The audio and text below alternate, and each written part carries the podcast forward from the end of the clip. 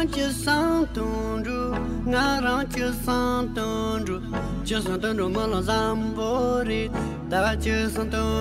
后呀，街让街上冻着，我让街上冻着，街上冻着咱大家好，欢迎大家来到播客《怀疑人生》，我是主播十四。对，没错，我改名了，因为我现在人在大理，新的名字，新的开始，所以从现在开始我叫十四。今天的嘉宾呢，是我在大理认识的大法，大法跟大家打个招呼吧。啊哈喽，大家好，我是大瓦。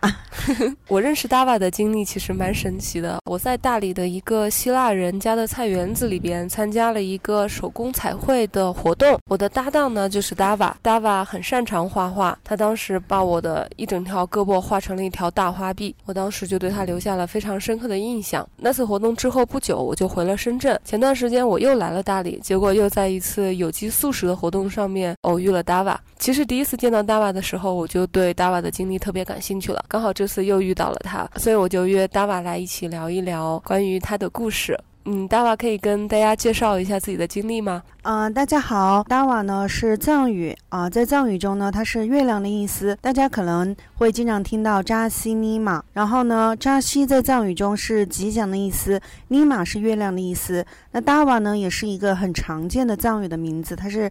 月亮的意思，对我特别喜欢这个名字。大爸为什么起了一个藏语名字呢？哦，因为我之前呢都一直在西藏生活，我是零三年就去了西藏，对，一直在拉萨生活。你在拉萨生活了多少年啊？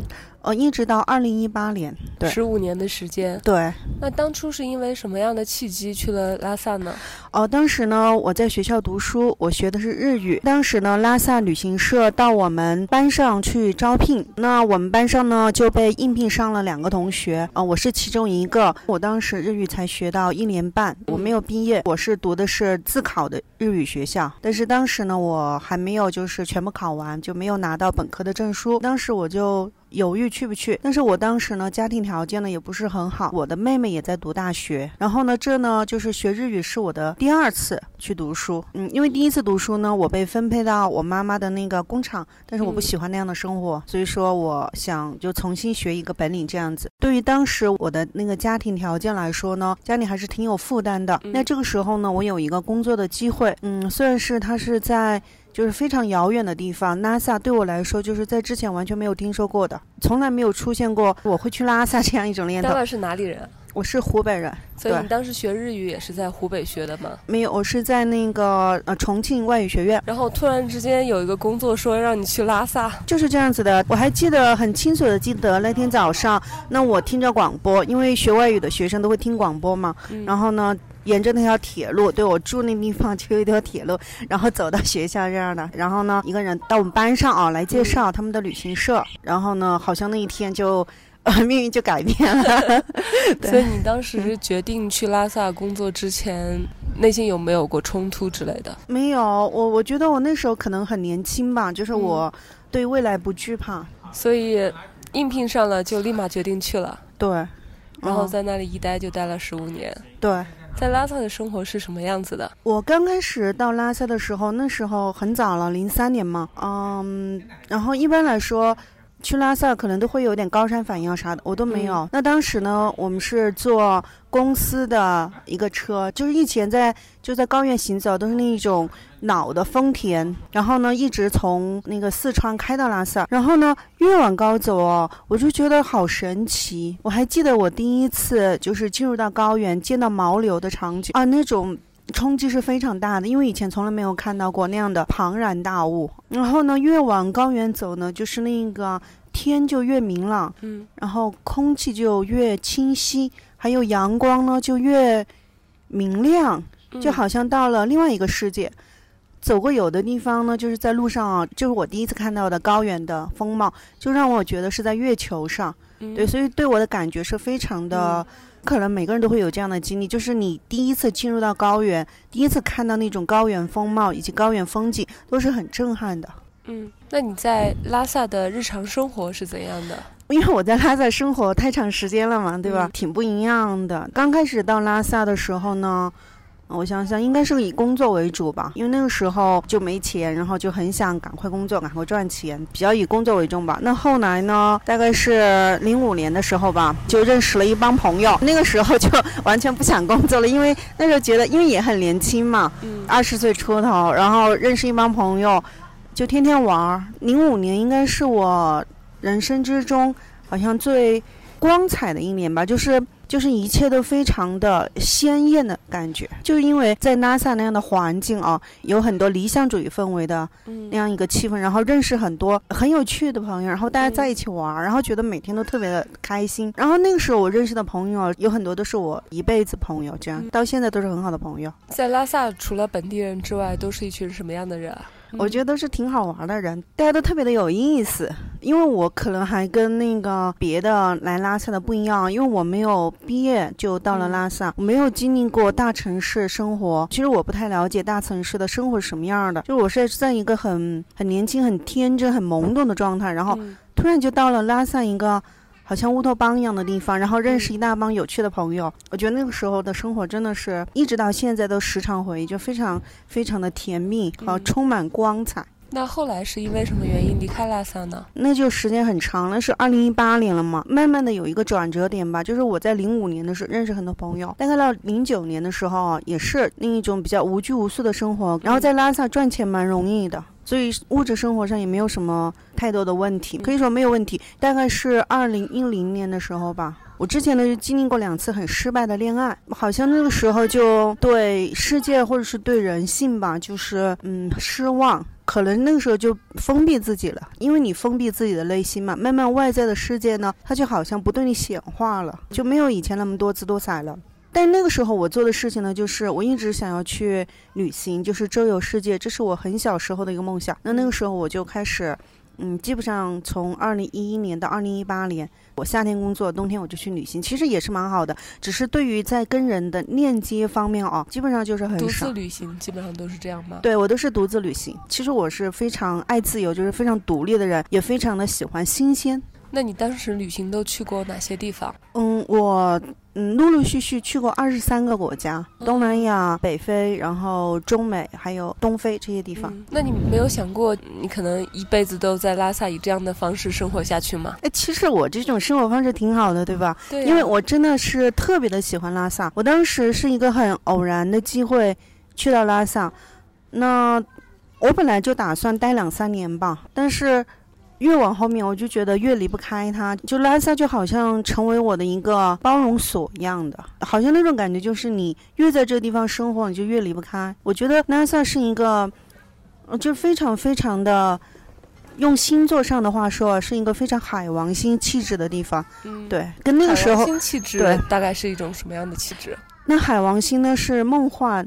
不现实，但是也是非常的灵性，跟高维呢连接这样一个地方。我觉得拉萨在全国来说都是一个很特别的地方，是一个有信仰的地方。那为什么最后还是离开拉萨了呢？嗯，大概是在二零一五年的时候，我就觉得好像在全世界的任何一个地方生活，嗯。我都可以。我以前有个朋友开个酒吧，叫“嗯在哪儿都是生活”。那个时候我就有这种感觉，好像在就是在别的地方生活也可以哦。然后在二零一八年的时候呢，那时候我去了中美，然后是已经走过二十多个国家了嘛。然后我的旅行呢，我觉得就是来到了一个段落了，就是旅行这个事情好像可以放一放了。然后另外一个方面是我没有朋友，因为从二零一一年之前我经历过两次很失败的恋爱，就是好像跟人链接的那个能力，自我就。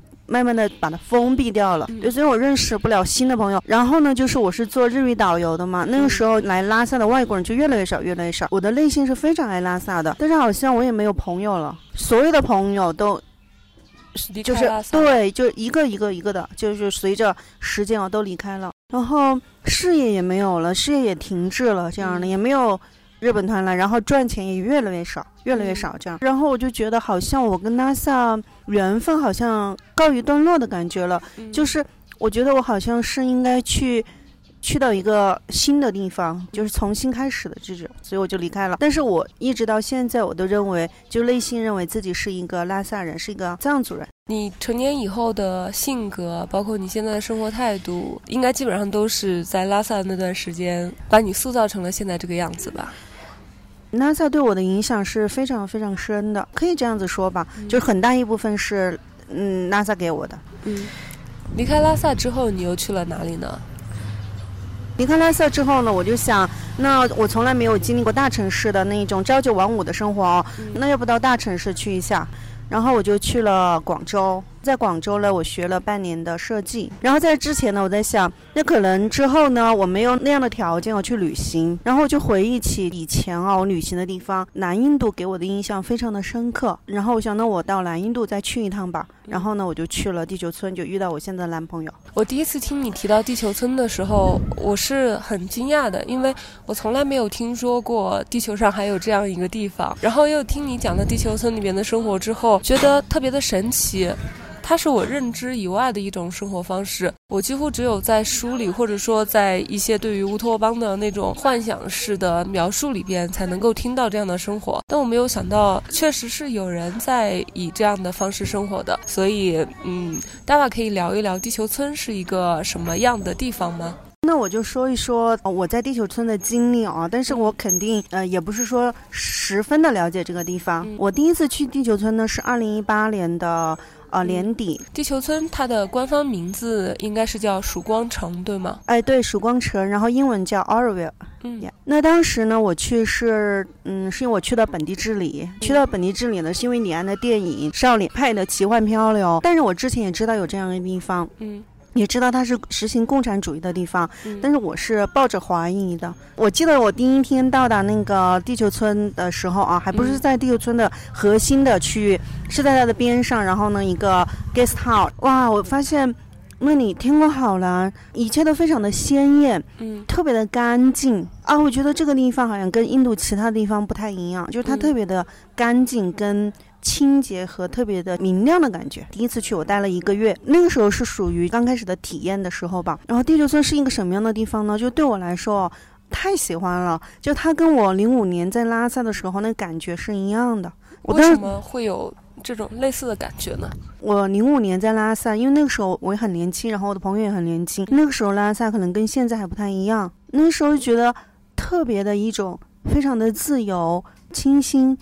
呃，创造的那种感觉，地球村给我同样的感觉，它可能跟我内在某一部分特别符合吧。嗯，我大概是在地球村待一个星期哦，然后有一天晚上，我就觉得激动的睡不着觉，就觉得太喜欢这个地方了，就那种感觉就是太喜欢，你会特别的珍惜光阴，然后就带着那一种心情啊，就。不舍得去睡觉，然后，然后早上呢，又不舍得醒来的那种感觉。地球村是一个城市吗？还是一个村庄？它呢是一片大的区域，也不是城市，也不能说是村庄。那我说一说它的那个嗯来历吧。那大概是在六十年代的时候，一个法国的贵族变卖了自己的家产，然后呢在印度购置土地。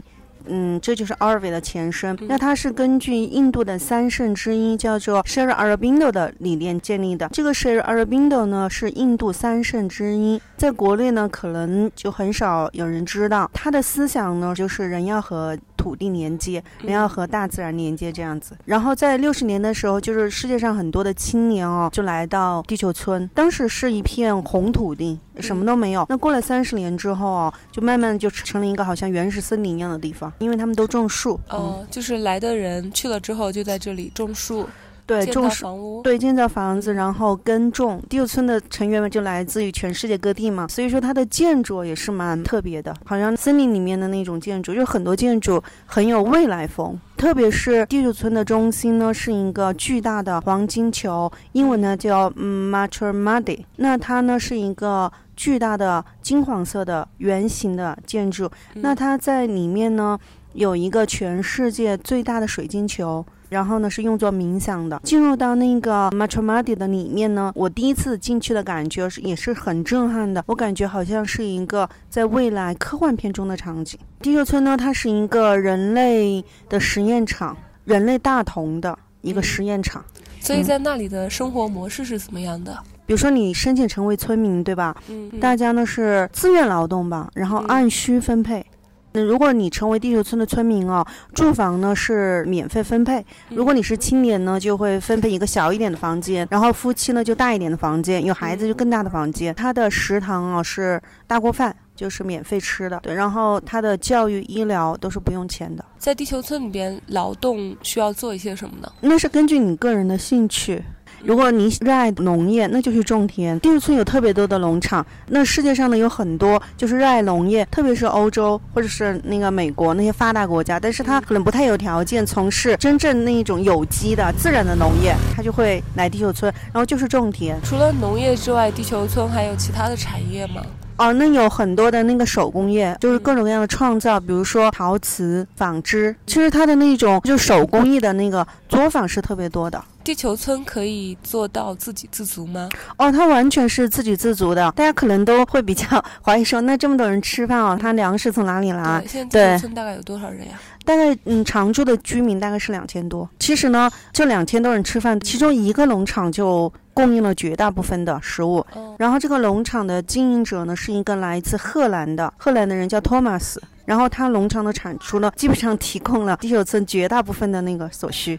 所以地球村其他的农场和手工业这些都是可以去和外界进行交换或者说盈利哎，对对对对，是的。但是呢，它的关键就是劳动是自愿的。嗯，那如果我不愿意呢，我也可以在地球村过着很闲散、什么都不做的生活吗？我觉得如果你想也是可以的。地球村呢，它是一个，它特别适合艺术家，就是特别适合从事创作的人。然后你喜欢画画，对吧？但是你的画不知道能卖多少钱，但是你又需要生活来源，对不对？在地球村生活就特特别的好，所以地球村吸引很多的艺术家。我比较好奇的是，在地球村里边吃饭是大锅饭，房子是会分配的。那如果一个人没有其他的消费需求，他待在这个地方什么也不做，他依然可以持续的生活下去。那会不会这样的人很多了，地球村将难以维持呢？嗯，成为地球村的村民当然是会有门槛的。你要怎样成为村民呢？就首先啊，你选择一个社区、一个社团。在地球村呢，有很多社团，比如说有种田的啊，有画画的，有从事瑜伽的，就各种各样，还有种树的。比如说你喜欢种树，对吧？你想要成为地球村村民，然后你就可以申请成为这个社团的志愿者。那成为志愿者呢，至少是一年的时间。然后呢，周围的人呢，在跟你相处的过程中啊，会对你有一个评价，你适不适合在地球村生活？对，如果你啥都不干，那肯定就是不适合在地球村生活，对。然后呢，还要学习地球村的那个指导思想，它的理念呢是来自于 Sherry Arabindo。所以说你要学习他的思想，就是你为什么要到这里来生活。然后呢，还有这种好像那个上课的班儿给你，之后呢会有地球村的好像元老大家聚集在一起，然后你向他们阐述你所理解的 Sherry Arabindo 的思想，然后你为什么想要在地球村来生活这样子。之后呢，周围的人呢会给你一个评价，就是他适不适合在地球村生活，是不是符合地球村的思想。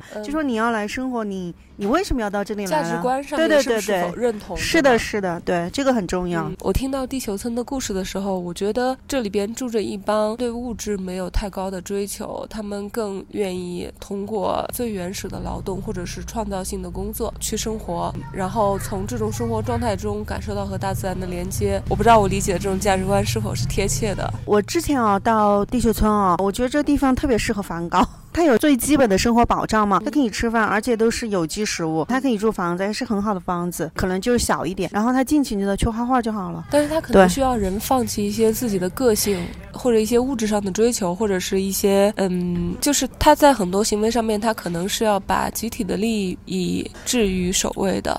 没有，我觉得地球村是一个很自由的地方，对他没有说有集体的利益，就是怎么说，你成为村民之后啊，你会属于一个社区，你也要劳动的，大概他们那边每天劳动五个小时啊，比如说你你成为农场的一员啊，是每天劳动五个小时，然后你还会有工资，但是那个工资不是很高就是了，但是也是印度的平均工资，同时享受几乎是免费的住宿。吃饭跟，然后完全免费的医疗跟那个教育，这里边是否也需要人让渡一些自己的权利呢？就比如说成为农场的。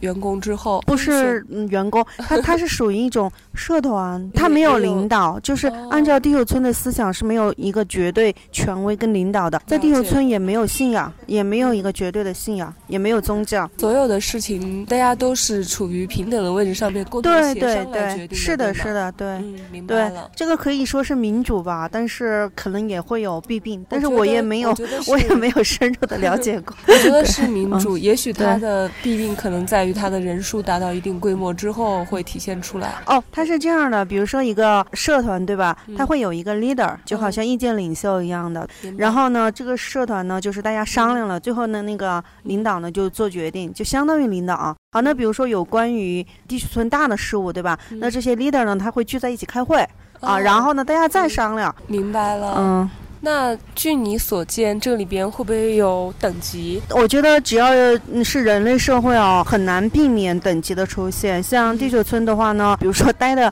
时间很长的元老啊，可能是比较高的等级，他可以决定就很多事情这样的。那是否会引发一些矛盾呢？当然会有矛盾呢。我觉得有人的地方就会有矛盾吧。地球村呢，就是一个，嗯、我觉得是是一种尝试，就是对于理想社会的一种尝试。那它能够运营五十多年，我觉得还是挺厉害的。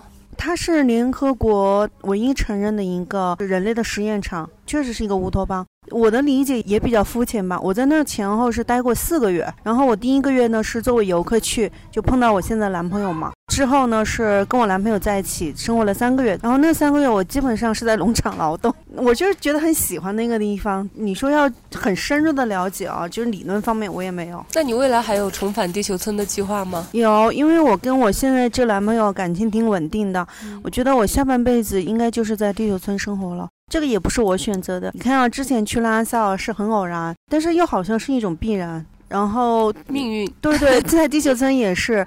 那我的下半辈子啊，是应该是在地球村生活，和我男朋友。然后呢，我们会申请一块土地，盖一个房子，然后经营自己的小农场吧，这样。这是你理想中的生活状态是吗？嗯，怎么说呢？我觉得理想的生活状态的话呢，是看你自己的，就是看你自己的内心，对吧？嗯因为我碰到这个人了嘛，嗯然后他是生活在地球村，就是在地球村的生活呢是这样的，对吧？嗯然后我偶然的成为里面的一员了。那之前我到拉萨也是，就很偶然的，就在拉萨生活这么多年了。但是它好像也是一种必然，我觉得它是取决你的内心的。如果我碰见的是一个大城市的人啊，但是我们相爱了，那我也在大城市生活，但对我来说也是，我觉得也是挺好的。我觉得一真的是取决你的心。我想起来你在录播课的前几分钟说过一句话，就是你在一五年左右的时候已经觉得自己不管在什么地方生活都可以了。对，是就是你的整，个人的，就是你内心有一些东西已经稳定下来了。确实是这样。那在一五年之前哦，我没有，我一直待在拉萨，而且我觉得我离不开拉萨，所以我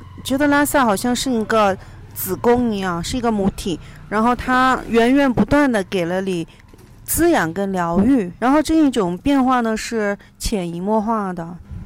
所以你觉得是什么事情，或者说你是怎么意识到自己内心是渐渐稳定下来这件事情的？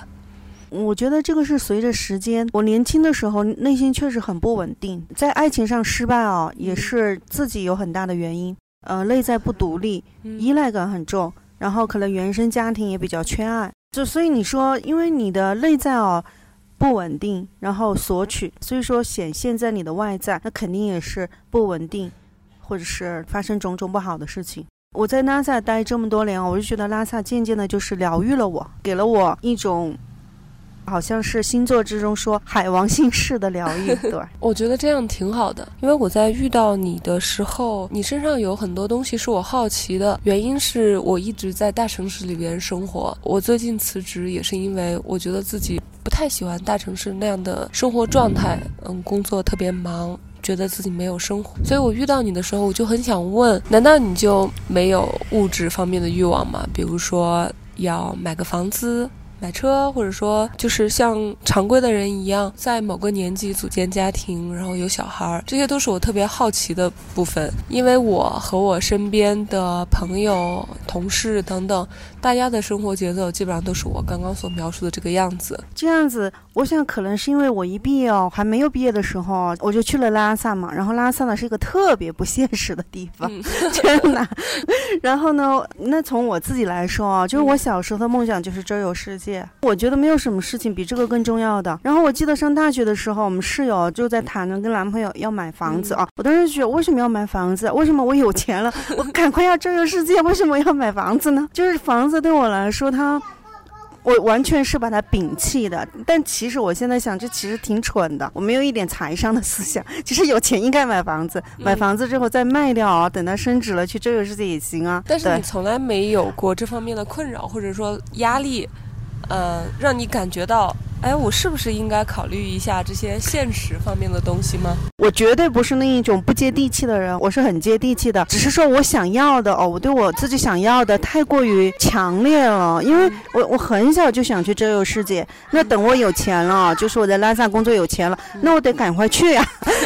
对，就是这样。所以我完全要买房子这个事情哦，我当然知道要要买房子呀。但是你让我选，我那我就选了我想要的那个事情。这个挺有意思的。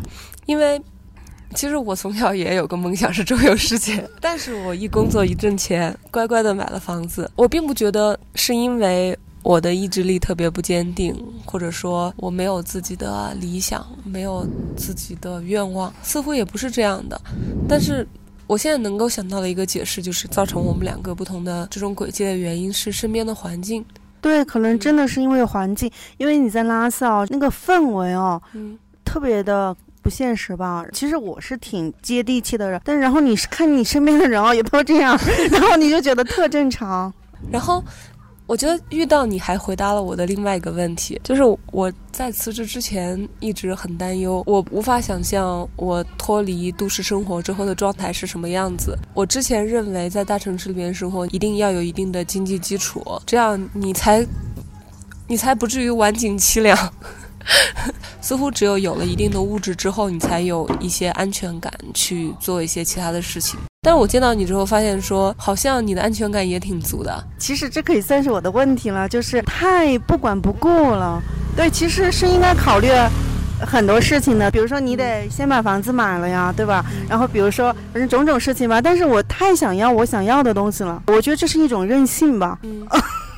然后我现在你说的这种任性，但是我就是作为一个旁观者，从你身上看到，就是我这样任性也没有什么问题啊，一样过得很开心，甚至比我们这种老是觉得应该未雨绸缪的人过得更开心。因为我我真的是个很天真的人，对，就是看事情可能太考虑不周全了吧，就觉得我想要这个，所以我就我最想要就是这个。但如果说我当时想要买房子，肯定是不管不顾呀去买房子呀。但我也并不觉得，就是人家的生活就是辛辛苦苦的工。工作，然后攒钱买房子，我觉得也非常的好，也就是每个人都有自己的标准。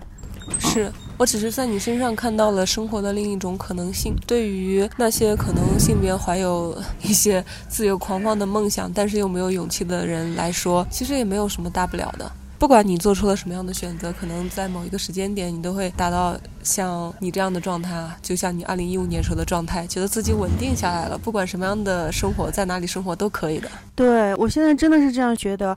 我以前是在拉萨，我觉得我是离不开拉萨的，就是我在外面旅行或者回家了之后啊，一定要回到拉萨，然后呼吸到高原的那第一口空气，我就觉得我回来了，就是我是属于这里，我离不开这里，我。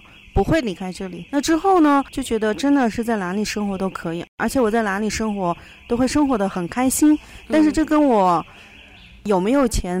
没有决定性的关系，当然它会有影响啊。就是物质丰富是一件非常好的事情。是，对。我注意到你是有意识的学了一些技能的，比如说日语，比如说设计。对，我觉得有这些技能是可以保证你的基本生活的。反正你你肯定是饿不死的，对不对？对，而且你只要踏出第一步，做了一件事情哦，后面的事情哦就会自然的来。我觉得是这样子的。然后另外一方面，我。我我我确实是一个物质需求不是那么高的人，但是我是有的，嗯。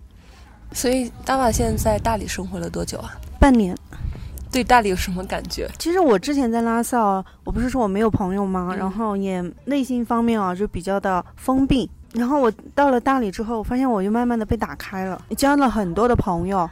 我觉得大理真的是一个特别好的地方。我其实来大理很早，我第一次来大理是零四年来旅行，嗯，第二次又是零五年，就是。反正隔几年就是什么原因来一次，但是没有一次像现在这样子，感觉到自己是真正的在这里，也不能说扎根，但是算是在这里生活下去了，对吧？嗯，对，我觉得大理是一个跟拉萨一样，也是一个特别疗愈的地方，并且是让人非常轻松舒适的一个地方。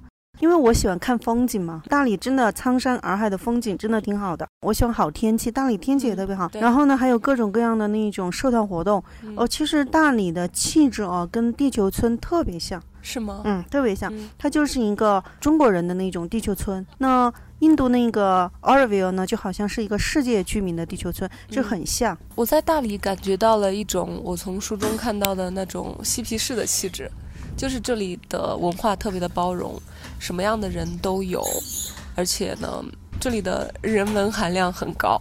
在大理，你刚刚在地球村讲到的，不管是嗯、做农业的，或者说是艺术家，或者说是什么都不做的嬉皮士，你都能找到，而且大家好像在一起相处的都特别好。对，是在的，大理永远不用担心自己的精神会贫乏这件事情。是的，在大理呢，我觉得人跟人之间非常的平等，他没有太多的外在的标签去评定你。你结了婚没有啊？你买了房没有啊？大家不关心你这个，然后关心你有没有去，跟你在一起好不好玩。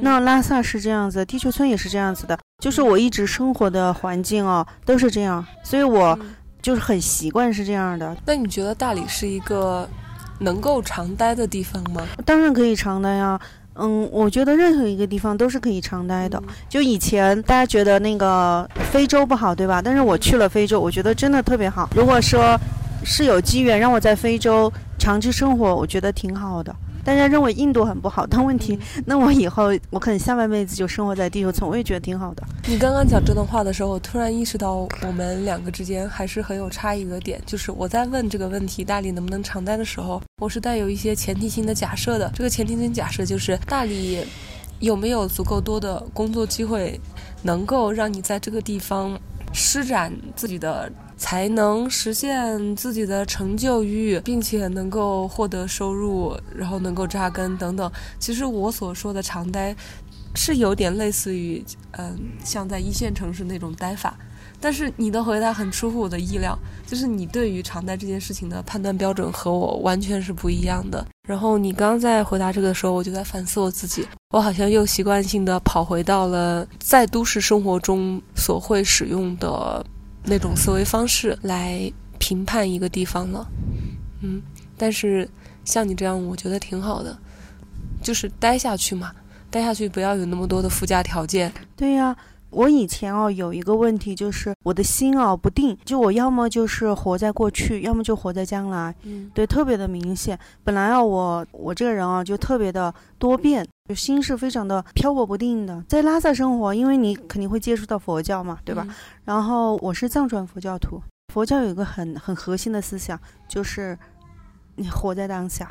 我也不记得从什么时候，我觉得这是一个真理。然后慢慢的就有意识的让自己在这一刻，那是什么意思呢？就比如我现在在跟你聊天，那没有任何人比你更重要，没有任何时空比这一刻更重要。我要用我的全部的内在，就把自己安于当下。嗯那比如说我之前干嘛，我之后要干嘛，都不要，对，不都不要想对对。然后你慢慢慢慢的，你就会发现，就一切都会很美妙啊！如果你真的是嗯 live in this moment，就一切就会很美妙。我觉得我来大理待了这将近一个月的时间，有一点点懂了，是这样子的，对吧？嗯，是这样的，嗯大理真的是个神奇的地方。对，好啊，那我们今天就先聊到这里。好，嗯，好的，那谢谢大家。我们这一期是在大理的一家咖啡店门口录的，所以你有可能会经常听到摩托车的轰鸣声，或者是行人的喧闹声，请不要介意。